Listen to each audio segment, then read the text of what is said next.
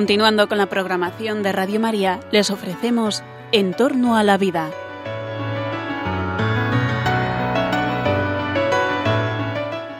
Es un espacio dirigido por José Carlos Avellán y Jesús San Román.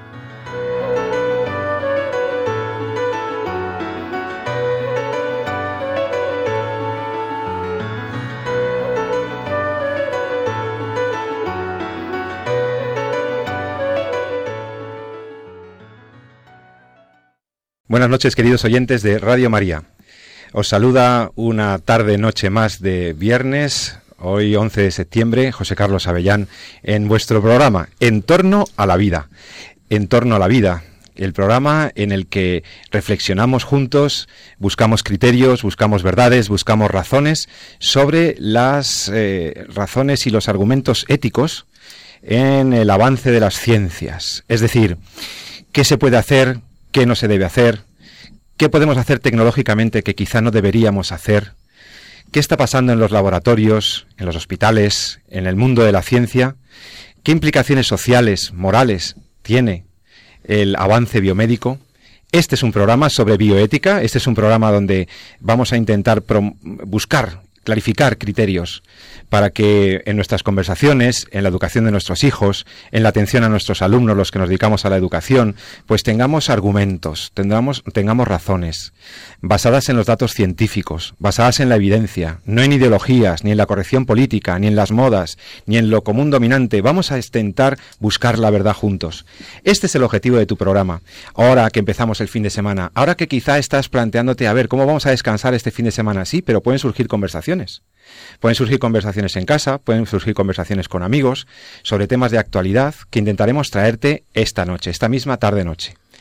Me acompaña en el programa, como es habitual, el profesor de bioética y universitario de la Universidad Rey Juan Carlos, el doctor Jesús San Román. ¿Qué tal Jesús? Buenas noches. Muy buenas noches, Pepe. Pues volviendo el verano ya, incorporándonos al día a día ya estás en onda, ya están los niños en el cole. Por eso el reto educativo tiene mucho que ver con cosas que vamos a hablar aquí. Ya está el curso político en marcha, con muchas cosas nuevas, un curso político entretenido. Ya sabéis que en Radio María no hablamos de política, salvo que tenga que ver justo alguna novedad política con la defensa de la vida humana, la promoción y defensa de la dignidad de la persona humana curso político nuevo, curso escolar nuevo, algunos retomando ya sus trabajos, ya metidos en la vorágine en las ciudades, el tráfico ha cambiado y bueno, pues ahí en, medio de todo esto, empezando el fin de semana, te proponemos un programa yo creo que interesante, porque fíjate Jesús, hoy lo que he pensado que podemos hablar es algo que quizá no hemos tocado lo suficiente. Fíjate que nosotros hemos hablado de, temas de actualidad, que, que si la eutanasia, que si la ideología de género, el aborto, las técnicas de producción asistida, tantos temas que hemos visto durante estos programas y que, por cierto, nuestros oyentes pueden consultar si algún tema les ha gustado, les ha interesado, en el podcast de Radio María. Puedes acceder libre y gratuitamente a nuestro podcast, a nuestro archivo de contenidos, entrando en la página de radiomaria.es. Ahí lo tienes bien fácil, bien accesible. Es todo para ti. Bueno, pues si te perdiste ese programa que te interesó, lo buscas con la fecha y vamos a intentar enseguida poner nombres a esos podcasts esos documentos para que puedas reescuchar o, recordar algunos de los temas. Pero hay un tema que quizá no hemos tratado lo suficiente y es el, eh, todo lo que tiene que ver en la defensa de la vida con la política internacional, con los em, grupos de interés, con los lobbies, con todo lo que significan los, estos em, señores y señoras que están en muchos eh, lugares de influencia y que mueven la opinión pública en cierto sentido. Mira, el pretexto o lo que me ha llevado a traer este tema ha sido recientes documentos y resoluciones adoptadas nada menos que por el Parlamento Europeo, por nuestra Eurocámara, donde están nuestros representantes y que mm, han tocado temas que tienen que ver con lo nuestro, con la vida, con la bioética, con la familia, con la vida humana naciente, porque ha habido algunos eh, parlamentarios que recientemente han promovido resoluciones, documentos, acuerdos, intentando imponer en Europa ciertos modos de ver la vida humana y intentando eh, incorporar a las legislaciones de los estados criterios que no podemos, me temo, compartir. Em, bueno, yo como no soy experto en, las, en política europea, ni en la acción lobista, ni en todas estas cosas, he querido que nuestros oyentes eh, siempre sabéis que traemos a un experto, a una persona experta sobre estas cuestiones, que tiene alguna experiencia que contarnos y que nos puede ayudar a elucidar hacia dónde va el Parlamento Europeo, que eh, bueno, eh, hace nada más que 48 horas aprobaba una resolución mm, sobre ideología de género para imponer determinados criterios en todos los colegios, en la escuela, en la escuela europea, en los colegios, ¿no? Eh, fíjate si eso nos, nos afecta, Jesús, porque eh, enseñar educación sexual a los alumnos de primaria o imponer determinados criterios en la formación sobre eh, sexualidad, aborto, etcétera, en la misma escuela. Esto se está hablando en el Parlamento Europeo. Pues bien, para, explicarnos esto de una manera mucho más directa, porque tiene experiencia directa de todos estos debates, he invitado, y está aquí, tenemos la suerte que está esta noche de viernes con nosotros eh, en, los estudios de Radio María en Madrid, eh, don Luis Losada. Don Luis Losada Pescador, que es... es eh, bueno, él es licenciado en empresariales, pero es un periodista por vocación, es un comunicador por vocación ustedes le tienen que haber visto en numerosas tertulias o haberle escuchado en tertulias de radio o en tertulias de televisión. Es un hombre activo donde los haya, comprometido. Promotor, además, y actualmente lo que le distingue y lo que le está, lo que le está dando un protagonismo social enorme, es que es el promotor del portal, una plataforma ciudadana, eh, llamada Citizen Go. Citizen Go, Citizen Go, ¿eh? Que es un espacio donde ellos, eh, él y sus colaboradores, promueven eh, la movilización ciudadana para ir cambiando cosas.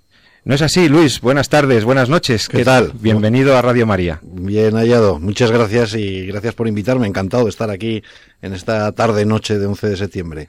Recientemente, bueno, luego si queréis comentamos algo de qué significa ya cuántos años, 13, 15 años después del 11 de septiembre, ¿verdad? ¿Cómo ha cambiado el mundo, verdad? ¿Cómo, cómo ha cambiado nuestra perspectiva sobre la fragilidad de la vida? 14, 14 años. 14 años ya. 14 años. Se dice pronto.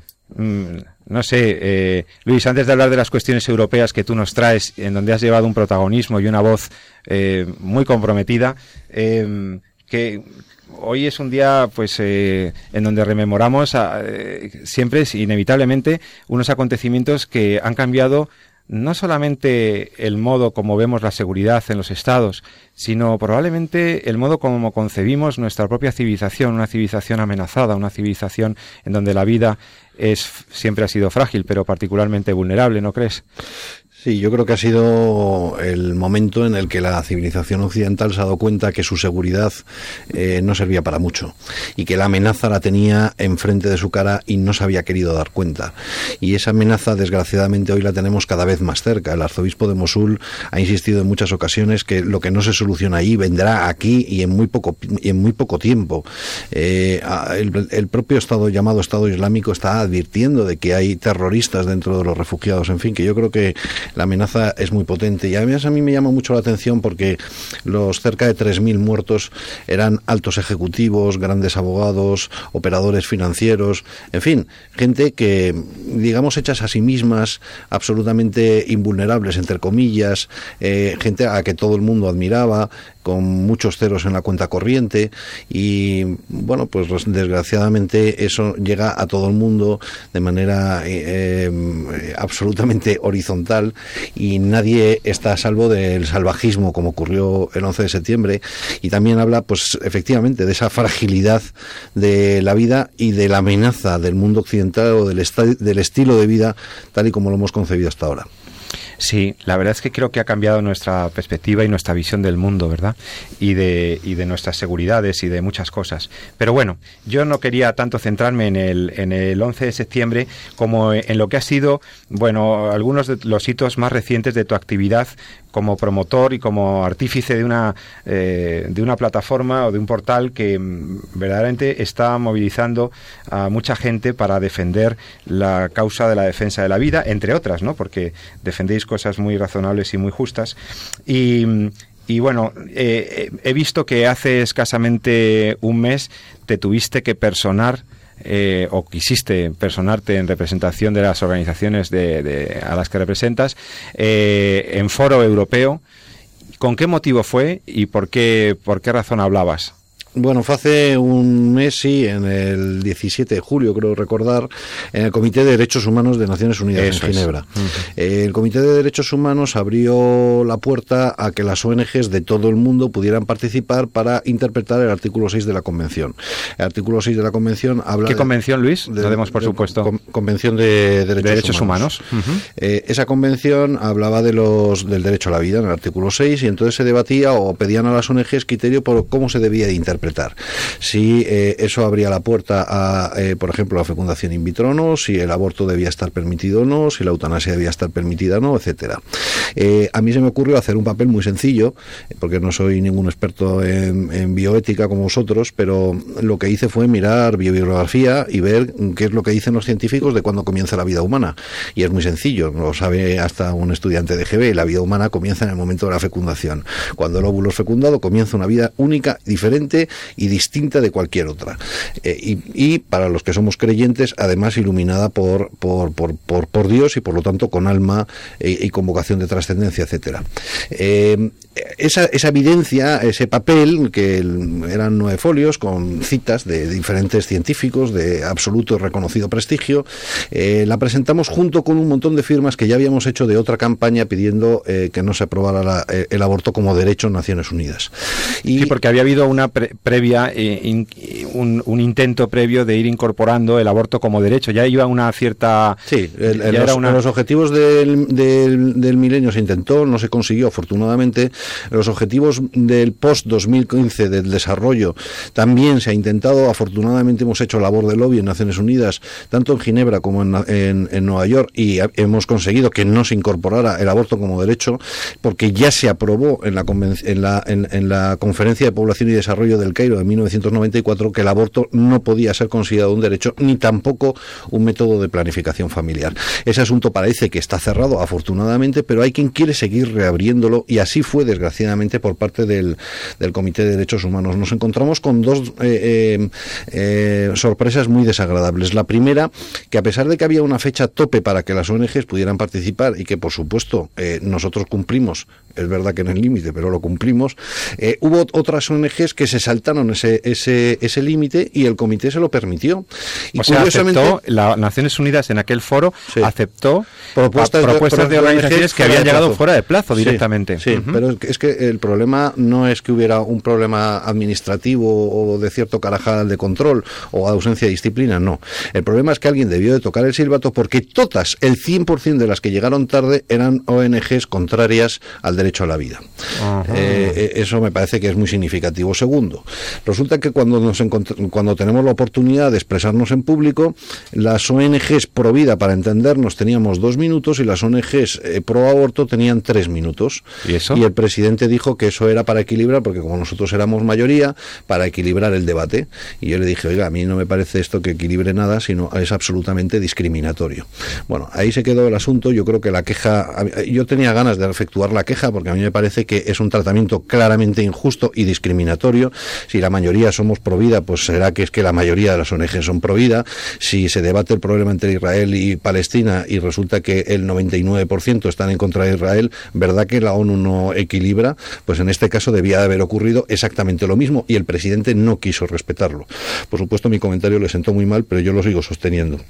Y luego, eh, eh, bueno, pues esa, esa, esa irregularidad de aceptar ONGs fuera de plazo, pues no me parece lo más, lo más adecuado. Pero para mí lo más triste de todo, fuera de todo eso, es que haya ONGs tan relevantes como Amnistía Internacional que tengan el coraje de defender por escrito y también oralmente que existe el derecho al aborto porque no existe una vida desde el momento de la concepción. Es decir, Amnistía Internacional, que ha sido la gran defensora de los derechos humanos, que es la gran luchadora contra la pena de muerte, permite la pena de muerte intrauterina permite que los niños sean asesinados en el seno de sus madres mm, por, por razones que todavía no logro, no, no, no, logro entender.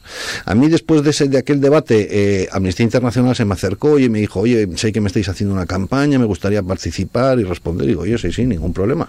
Vamos a hacer un debate, pero yo honestamente no os entiendo. ¿Cómo es posible que la gran ONG, la gran bandera de la lucha de los derechos humanos y en contra de la pena de muerte, la defensora de la vida como una, un valor sagrado. Resulta que hay vidas que no son sagradas y que hay vidas que, que son disponibles o que hay vidas que, que, se pueden pisotear. ¿Cómo es posible eh, esta realidad? ¿no?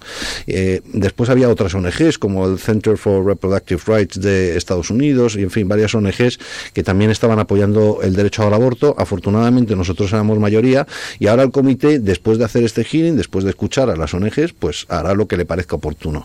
Yo espero que eh, escuche la voz de la ciudadanía, porque la voz de la ciudadanía ha sido muy mayoritaria en términos de en, en, en todas las ONGs, pero también ha sido muy mayoritaria en la participación ciudadana. Nosotros llevamos cerca de 200.000 firmas del mundo pidiendo que no se considere el aborto como, como un derecho. Eh, y yo creo que, bueno, yo creo que la ciudadanía se manifiesta de manera muy clara, la ciencia es muy evidente. es que vuestro argumento, perdona que te interrumpa, es que vuestro argumento va con la ciencia por delante. Claro, es que es muy claro, doctor San Román. ¿Hay alguna duda hoy por hoy entre los científicos, entre los biólogos celulares, entre los genetistas, de que donde hay un cigoto humano donde se une el espermatozoide y el óvulo, hay una nueva vida humana? ¿Hay alguna? ya lo ha dicho la ciencia, nuestro La ciencia es clarísima. Quiere decir, desde GB se puede saber perfectamente. Y de hecho, bueno, a título así de ejemplo, comentaría algunas cosas que hemos comentado antes, pero es el concepto, por ejemplo, de preembrión que se introduzco en, los informes, en el informe Warner, en los informes que estaban sacando, de cara a la aprobación de toda eh, la investigación con embriones y cómo posteriormente la persona que acuñó ese término y la persona que lo introduzco, que lo introdujo en el informe tuvo que reconocer que fue un término que se metió y se incluyó por presiones ajenas a, todo el mundo de la ciencia. De hecho, es un concepto que no se utiliza prácticamente en ninguna publicación científica. Ninguna, ninguna. Es un término político o jurídico, pero no científico. Entonces, en ese sentido, creo que todo el mundo que tiene eh, una visión, por así decirlo, es simplemente y llanamente científica, sin presión de ningún tipo político, Ni eh, no tiene argumento alguno para, para poder explicar que la vida no comienza desde el momento de la concepción. Nosotros en ese papel que presentamos ante Naciones Unidas presentamos también lo que dicen los, los, los manuales de, de, medicina, lo que se están estudiando hoy los, nuestros estudiantes de medicina y estudian la evidencia, es que no hay discusión, cero discusión. Hoy es una discusión social. La discusión social es, ¿hay algunas vidas que son disponibles o no? Esa es la discusión. Pero a mí me parece que a mí solo de plantear esta pregunta se me hiela la sangre. O sea que nos estamos planteando si es posible como sociedad eliminar determinadas vidas. ¿Y por qué la de los niños no nacidos y no la de los inquilinos que no pagan la renta? Por ejemplo. En fin, gente que molesta, ¿no? O la del vecino que pone la música alta. O la del niño que suspende en clase. O la de los discapacitados, o, la, de los... Claro, es que pues ya empiezas... Claro, claro, es terrible. Es, es, es, es increíble. Pero la ciencia no discute nada es absolutamente unánime. No hay cero debate, hay cero debate en este asunto. La vida comienza en el momento de la fecundación. Y a partir de entonces hay una vida humana diferente, única y distinta a todas las demás. Y para los que somos creyentes, querida por Dios desde la eternidad y amada por Dios desde la eternidad. Esta es una realidad absolutamente indiscutible. Y lo único que pasa es que eso va creciendo y termina jugando al fútbol. Eso es lo que pasa. Yo tuve un debate en su momento con la ministra Aido cuando dijo que ella quería proteger la vida hasta el momento de la viabilidad fetal. Y entonces me acerqué después, cuando hizo la presentación de su proyecto de ley, y le dije, ministra, estoy muy contento porque usted quiere proteger la vida desde el momento de la, de la mm, eh, viabilidad fetal, o que que el niño, la verdad es que viable no es mucho porque como no le des de comer se muere, o sea que no va a salir a cazar.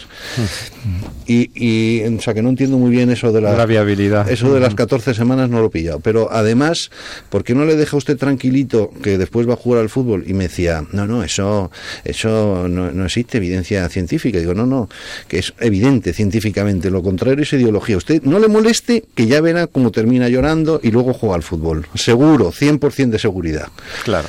Y, en fin, yo creo que todo lo que se diga es, es, un, es, realmente chocante. La verdad es que si lo miramos con un poco de perspectiva, ¿cómo es posible decir que 2 más 2 son 18? Es, es que es exactamente lo que se está diciendo, ¿no?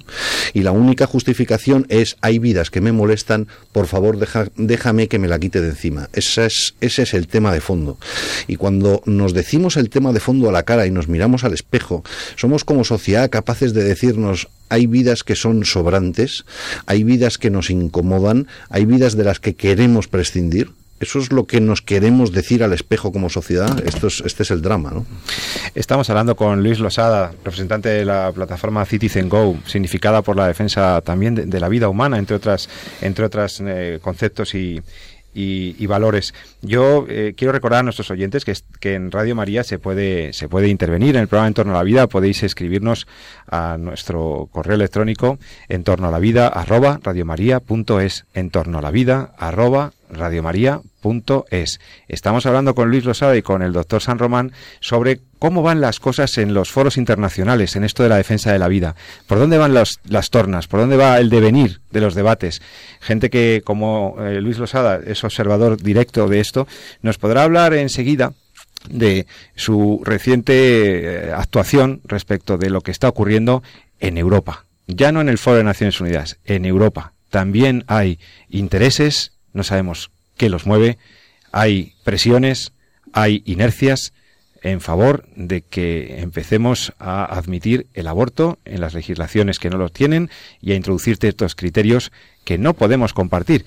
Eh, y lo que pasa en Europa, queridos amigos, nos influye de manera directa porque al final lo que discuten los señores europarlamentarios termina trasladándose a resoluciones que pueden ser vinculantes para los Estados. Incluso superponiéndose a la voluntad soberana de los estados, pues probablemente subvertiendo un principio básico del derecho comunitario como es la subsidiariedad y otras cosas que luego hablaremos enseguida. Después de que escuchemos una canción muy chula que seguro que os va a gustar, el tiempito justo para tomar el vaso de agua y volver, que seguimos debatiendo. ¿Qué está pasando en Europa? ¿Europa quiere imponer el aborto? Enseguida estamos con vosotros.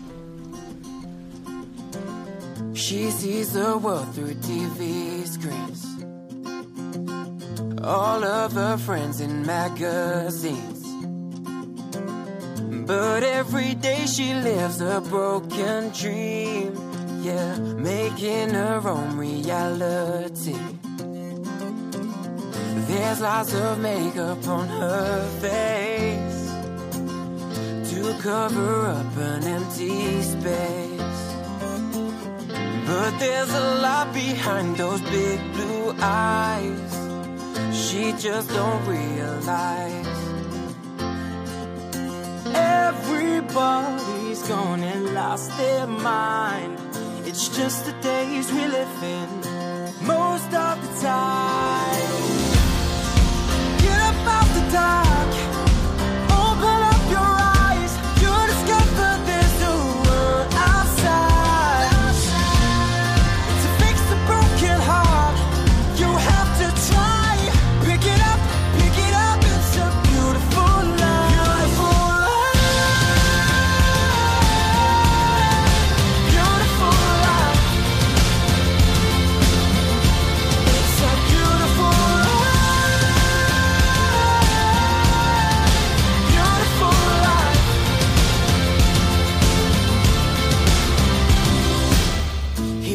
His fortune on the plate. But all that money won't change fate. He's got six heroes, but no one to share it with. No friends, no girl, no one in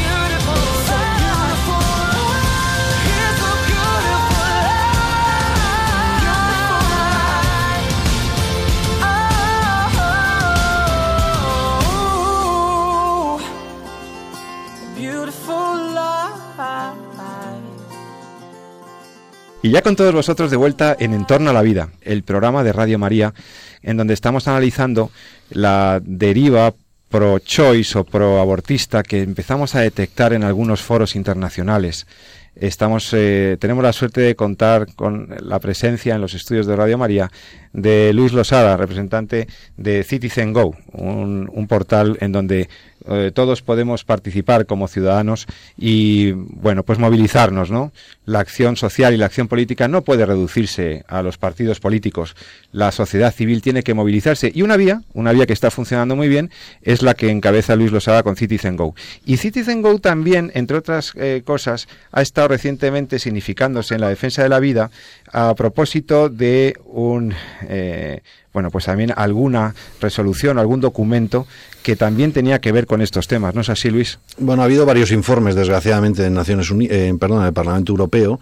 Hubo un informe de una eurodiputada que se llamaba Neuchel, eh, mm. eh, que desgraciadamente perdimos, y el último informe que hemos perdido esta semana es el informe Rodríguez. Ese informe se presentaba ante el Comité de Igualdad de Género del Parlamento Europeo, se votó en pleno el pasado día 8, el, perdón, 9, miércoles, y eh, ese informe hablaba de que para, para conseguir la igualdad de todas las niñas eh, en el ámbito del espacio europeo, lo que había que promover dentro de la escuela es el derecho al aborto, eh, promover la agenda del lobby homosexual, cada uno es hombre o mujer o tiene la tendencia que quiera y hay que respetarla, etcétera, ¿no? En definitiva, se estaba planteando a nivel comunitario lo que fue en España educación para la ciudadanía.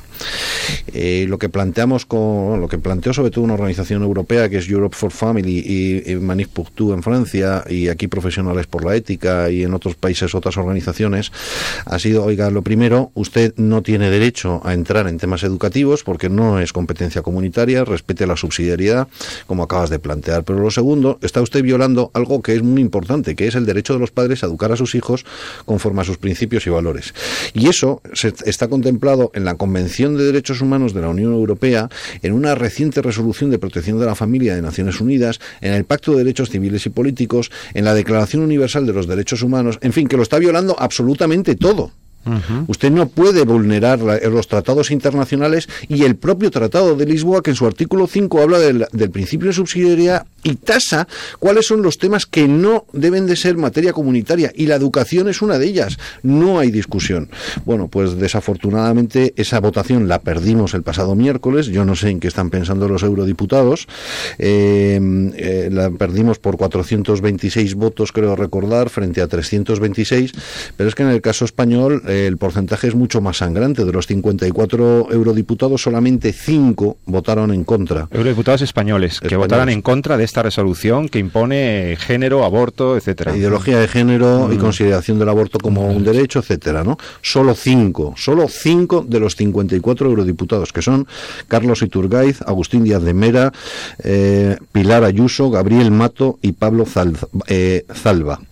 Eh, se abstuvieron José Millán, también del Partido Popular, eh, Francesc Gambús y Luis de Grandes, que honestamente no sé qué se abstuvieron, no sé si se abstuvieron porque es que no tenían criterio o porque preferían colocarse de perfil, eh, y me parece que en estos temas no cabe colocarse de perfil, aquí hay que tomar posición. Y después, pues hubo varios que no votaron, no sé si es que consideraron que esto no era suficientemente importante, que tenían cosas mucho más importantes que hacer, pero yo les recuerdo que el ciudadano les ha votado para que le representen y además les paga un sueldo y no bajo. Y por lo tanto lo que tienen que hacer es estar en la Cámara y estudiarse los temas. ¿Y cuál era el contenido de la resolución, por ejemplo, de la primera, de la Noikel? ¿Te acuerdas de cuál era el, argumento fundamental? Hablaban del, de con la consideración del aborto como un derecho en el espacio comunitario. Otro de los temas que tampoco es eh, materia comunitaria. El aborto, se quedó claro, es una materia de los Estados miembros. Como se ha dicho también en la Organización de Estados Americanos. Cuando los lobbies abortistas han intentado presionar en todas las asambleas generales de los meses de junio para introducir el aborto como derecho y la resolución siempre, desde hace siete años, es la misma. El aborto es materia de los estados y por lo tanto cada estado es soberano. No se comunitariza en, a nivel europeo y tampoco se panamericaniza, si se cabe la expresión, en el, ámbito americano. Eh, bueno, pues aún así, permanentemente, de manera insistente y machacona, los lobbies pro aborto eh, insisten en el asunto. ¿Quién está promoviendo esta agenda? Hombre, tienen nombres y apellidos.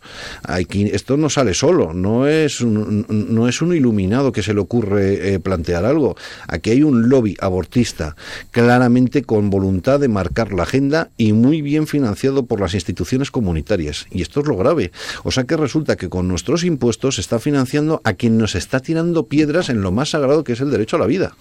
Luis, para ir terminando, entonces, ¿hacia dónde, mm, eh, qué podemos hacer y qué podemos hacer desde, desde España, desde como un ciudadano normal que nos preocupa que que no se defienda la vida en el Parlamento Europeo con claridad, que nos preocupa eh, que estas normas además pueden terminar traduciéndose en, eh, poco a poco, es como una especie de ola, ¿no? que puede terminar incorporándose a legislaciones estatales. Claro, claro.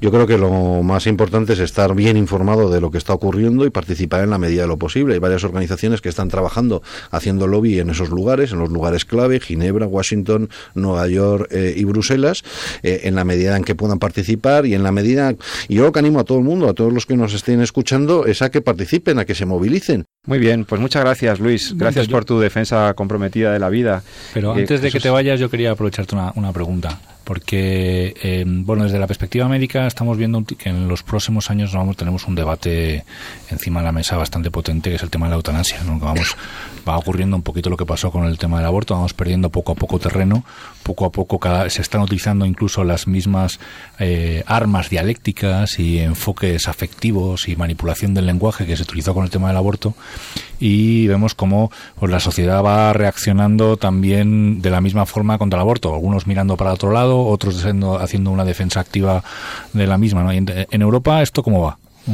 Bueno, en Europa hay, como sabes, ya hay dos países que han aprobado la eutanasia, Bélgica y Holanda, y yo creo que desgraciadamente va a ser un debate muchísimo más duro y mucho más difícil que la del aborto, eh, por motivos presupuestarios. Ya lo decía el ministro de Salud japonés. Mm, por favor, señores, muéranse rápido, porque cada día que no se mueren es mucho dinero para el Estado.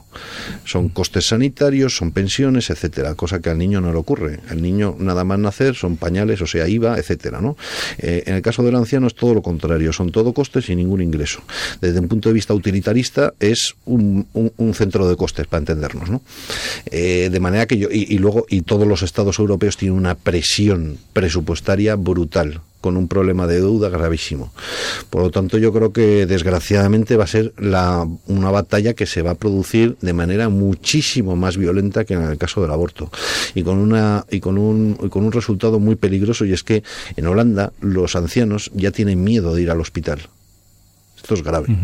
Eh, cuando el anciano va al hospital con la sospecha de a lo mejor me eliminan, a lo mejor me quitan de en medio, y encima con la conciencia de, bueno, lo mejor sería irme para no ser una carga, eh, porque la propia legislación ha generado esa pedagogía perversa, eh, eso es lo que me parece tremendo. Yo creo que como ya tenemos una experiencia, desgraciadamente, un indicador adelantado, que es el caso holandés, me parece que lo que no tenemos que hacer es, es caminar en esa dirección. Yo creo que la experiencia, la experiencia ha sido nefasta, pero lo que advierto es que el, la, la, la presión no va a ser solo cultural, va a ser presupuestaria. Bueno, pues habrá que seguir dando la batalla ahí también.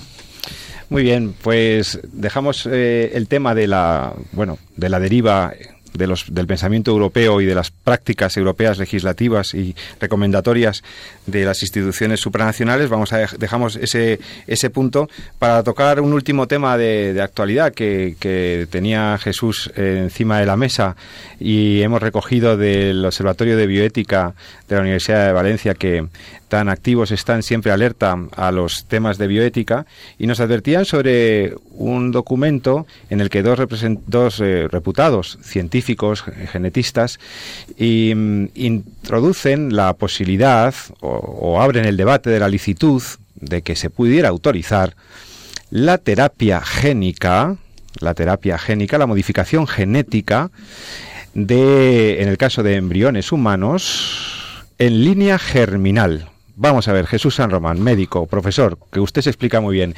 ¿Por qué em, traes un tema como los límites éticos de la investigación genética o de la modificación genética en línea germinal? Acláranos esto, por favor. Bueno, aquí hay había muchas cosas que explicar para que los oyentes nos entiendan de lo que es la terapia génica y de lo que es la terapia génica germinal, ¿no? Pero yo creo que es uno de los caballos de batalla, comentábamos antes con nuestro querido invitado Luis Losada, otro de los próximos caballos de batalla que vamos a tener en el futuro.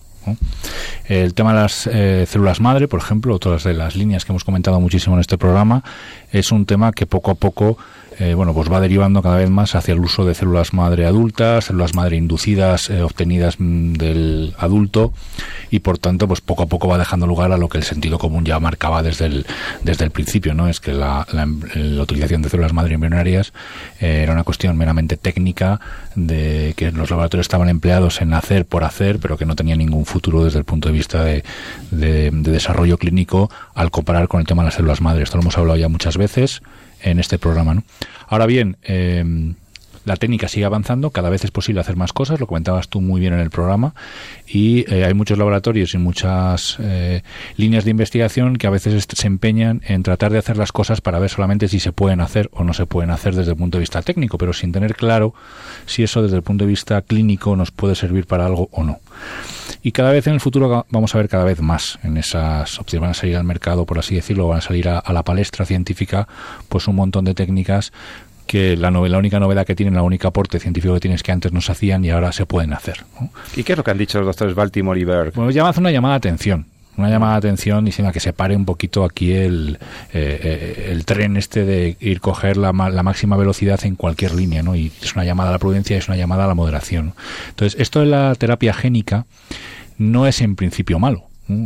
O sea, todo lo que busca curar enfermedades pues pasa como el tema de las de la utilización de lo que llamamos la medicina regenerativa, que es la utilización de las células madre para la curación de enfermedades. Eso en principio tiene un objetivo lícito, que es decir, curar, recuperar la salud, curar las enfermedades es algo bueno, ¿no? Y los médicos trabajamos y nos formamos en ello, ¿no?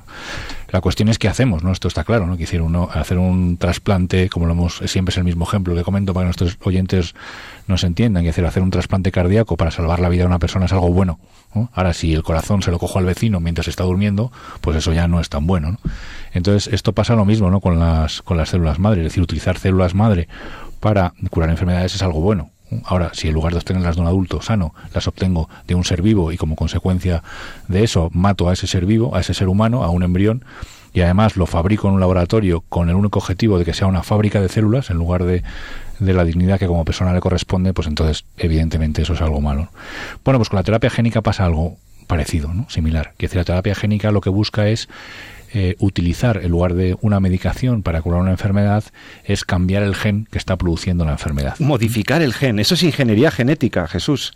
Es, Claro, eso abre una puerta muy puerta Muy, ahí es donde inquietante. Eh, hay que tener quizá una conciencia muy recta, muy bien formada por parte de, la, de los científicos para saber qué pasos son los que se deben dar no solamente porque se puedan dar en un momento dado, sino porque éticamente se debe caminar en esa dirección. Entonces, y esto ya lo decía la Dignitas Persona, dice, no es una cosa de ahora. ¿eh? Ah, el documento pontificio Dignitas Persona, de Benedicto XVI. Ya diferenciaba entre lo que llamamos la terapia génica somática y la terapia génica de línea germinal. ¿Cuál es la diferencia entre la línea somática y la línea germinal? ¿No lo recuerdas? Sí, pues mira, la terapia génica somática viene a ser lo que es la terapia génica que conocemos tradicionalmente. Es decir, yo cojo una célula a la cual le falta un gen por alguna mutación, una enfermedad. Hay muchas enfermedades, no son tantas como parecen. ¿eh? Hay que entender que las enfermedades que llamamos monogénicas, es decir, que se derivan de la alteración de un solo gen, en el contexto global de las enfermedades no son la mayoría. La mayoría de las enfermedades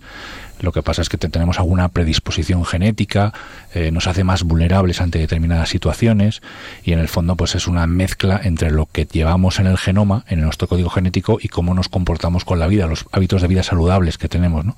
Que si uno fuma, es verdad que hay una cierta predisposición genética al cáncer, pero claro, si uno fuma tres paquetes diarios, pues al final va a acabar desarrollando un cáncer con predisposición o sin ella prácticamente.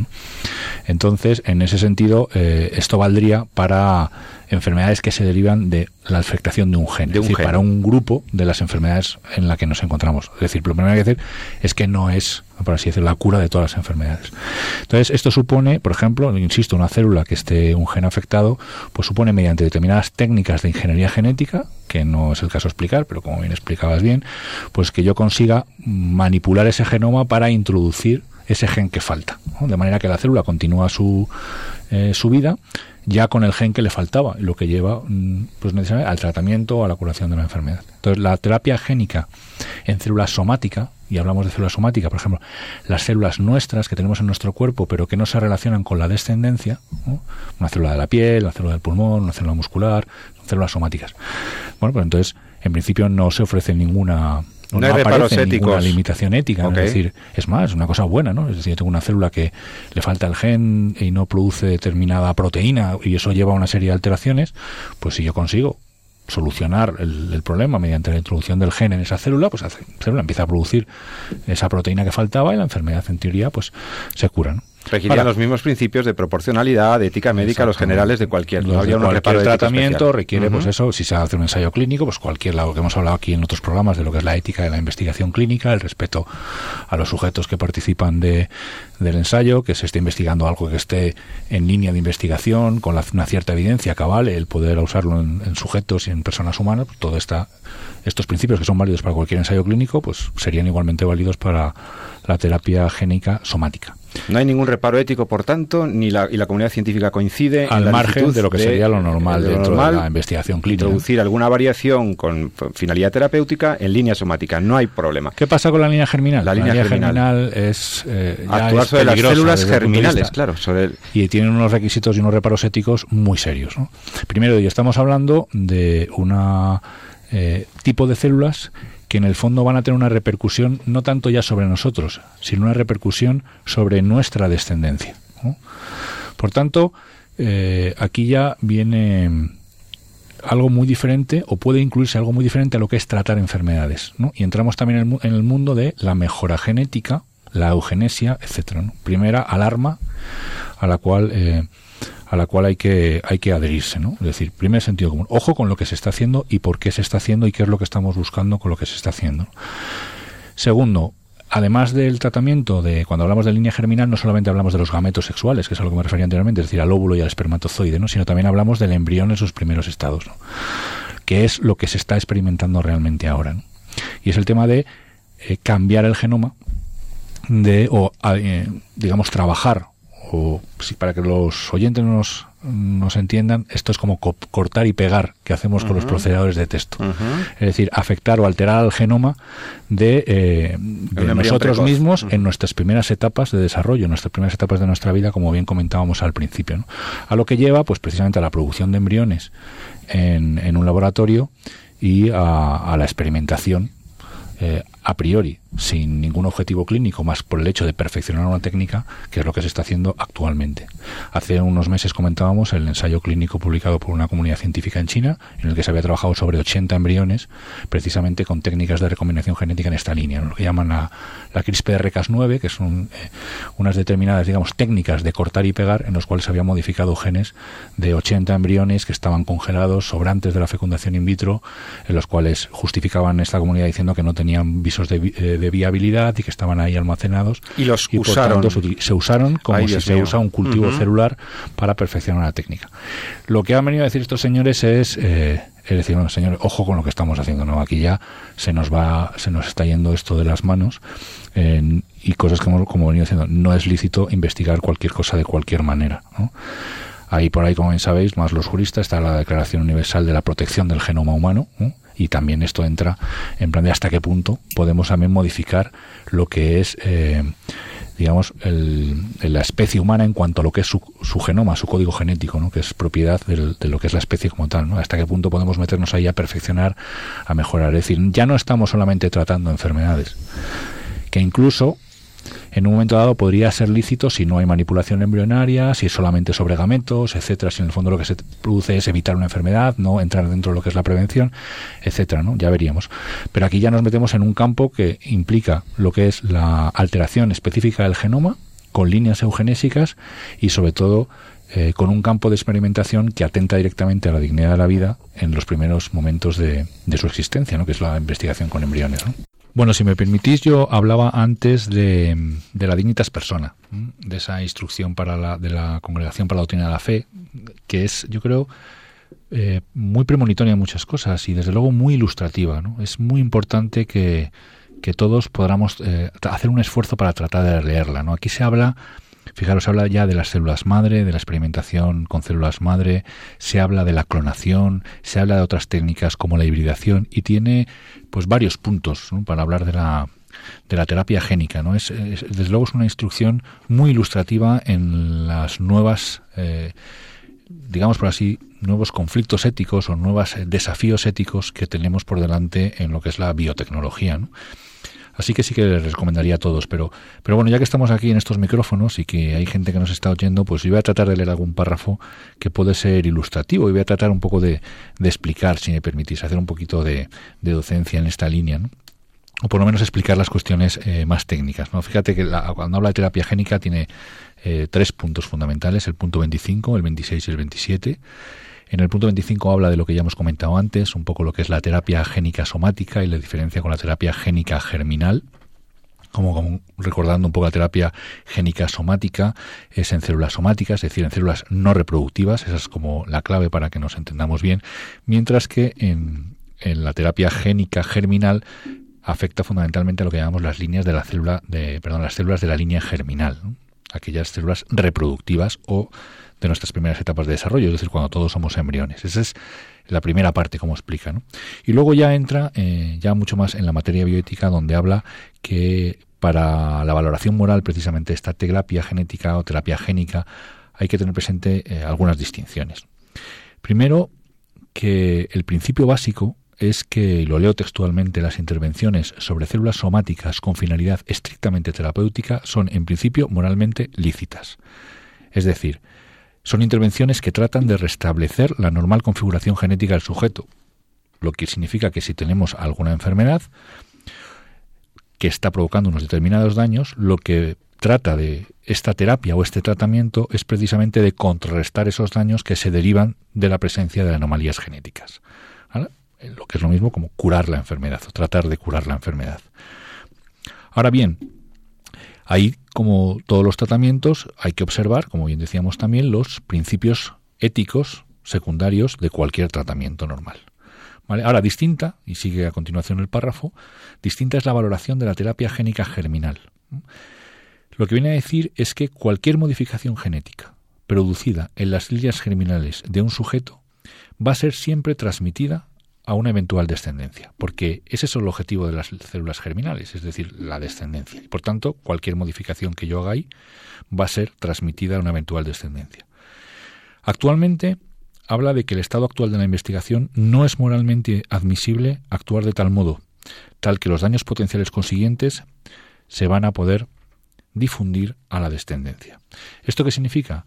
Significa que el estado actual de la investigación, el estado actual de la técnica, el estado actual de la tecnología que estamos desarrollando, hace que no podamos continuar la línea de investigación habida cuenta de que los daños potenciales que se van a generar sobre la descendencia o los daños que se van a generar sobre la descendencia y los daños que se van a generar sobre los embriones cuando trabajamos con ellos son lo suficientemente graves como para no justificar tal investigación.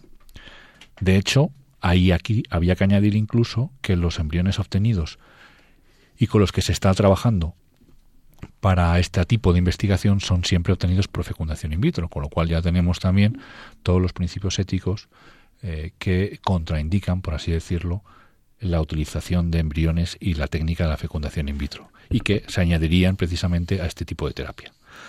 Así pues, nos encontramos precisamente con esas dos vertientes, ¿no? Por un lado, la cosificación y utilización del embrión, y por otro lado, el estado actual de la investigación.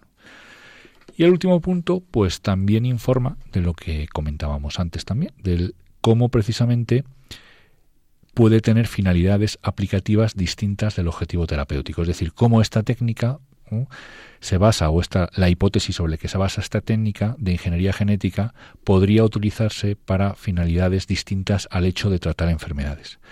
Y ahí estamos precisamente en la posibilidad de realizar manipulaciones con el presunto fin no ya de curar enfermedades, sino de mejorar y potenciar la dotación genética del ser humano. Aquí, pues nos meteríamos en un concepto distinto, que es el concepto de eugenesia, ¿no? es decir, el concepto de cómo eliminar aquellas partes, eh, digamos, del hombre que no encajan en lo que es nuestro control de calidad o cómo potenciar aquellas partes del hombre que desde el punto de vista genético pues podrían tratar de obtener mejoras en la especie, lo cual pues exige un tratamiento ético totalmente distinto y estaríamos en la creación de un nuevo hombre, con una fundamentalmente cuestiones ideológicas. Bien, pues estas serían como las tres líneas de este concepto que realmente es difícil de, manejar, pero yo creo que podríamos tener claro si eh, entendemos una cuestión que siempre hemos comentado en estos programas como algo que puede clarificar muy bien aquello que, que nos ayudaría a discriminar si lo que estamos haciendo con el embrión es algo bueno o es algo malo. Bien, pues el embrión es uno de nosotros, lo comentábamos antes, ¿no? Uno de nosotros. Eso significa que aquello que no podemos hacer con un adulto, no lo podemos hacer también con nosotros mismos en los estados iniciales de desarrollo, es decir, cuando somos más pequeñitos, cuando somos embriones. Podemos utilizar adultos como sujetos de investigación clínica en ensayos clínicos que apenas están demostrados, que suponen un riesgo importante para la vida de las personas por el simple hecho de querer ver si esa técnica funciona o, ver si podemos realizar a cabo esa técnica. Pues evidentemente no. Pues tampoco lo podemos hacer con uno de los nuestros, uno de nosotros, como es el embrión podemos crear en un laboratorio un ser humano para poder utilizarlo como fuente de células o poder utilizarlo como fuente para una técnica? Pues Obviamente no, pues tampoco podemos hacerlo con uno de nosotros o uno de los nuestros, como es un embrión. Y así sucesivamente, ¿no? El objetivo y el enfoque es ese, ¿no? Lo comentábamos al principio, no hay eh, ninguna, o mejor dicho, toda la evidencia científica apunta a que la vida humana comienza desde el momento de la concepción. No hay ningún dato científico que no vale ese dato, que no vale esa, esa, no vale esa realidad y por tanto la terapia génica, si vamos a curar enfermedades respetando al ser humano, por ejemplo, terapia génica con células somáticas o eh, la terapia que busca la curación de enfermedades sin manipulación embrionaria, pues entonces podríamos estar ante algo lícito. Ahora bien, si esto supone modificar el genoma con fines eugenésicos, modificar el, el, genoma con fin de probar una técnica sobre la cosificación, la utilización del embrión, entonces estamos ahora claramente, claramente ilícito. Yo espero con esto haberme a ver, me explico. Perfectamente explicado. Ha quedado claro. Ha quedado muy claro. Clarísimo. Doctor San Román, muchísimas gracias como siempre por clarificarnos esta noticia de ciencia y su nivel ético. Luis Losada, agradezco también tu presencia esta tarde de viernes con nosotros para clarificarnos esa deriva o esa inercia que están tomando algunas instituciones y contra la que combates de manera tan eficaz, acertada y desde luego comprometida. Eh, muchas gracias. Gracias, gracias a vosotros. y a todos nuestros oyentes recordarles que, que, bueno, que tienen que seguir escuchando programas y leyendo y documentándose y participando. El gran mensaje yo creo de este programa ha sido participemos porque la defensa de la vida, de la dignidad de los más débiles, de los más vulnerables, lo merece. Este es nuestro compromiso también desde Radio María, desde Entorno a la Vida. Así hemos querido eh, terminar y agradeciéndoles que nos hayan escuchado otra vez. Dentro de 14 días, si quieres, estaremos aquí a las 9 de la noche en entorno a la vida.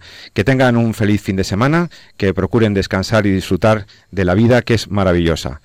Amen la vida y defiéndanla. Muy buenas noches.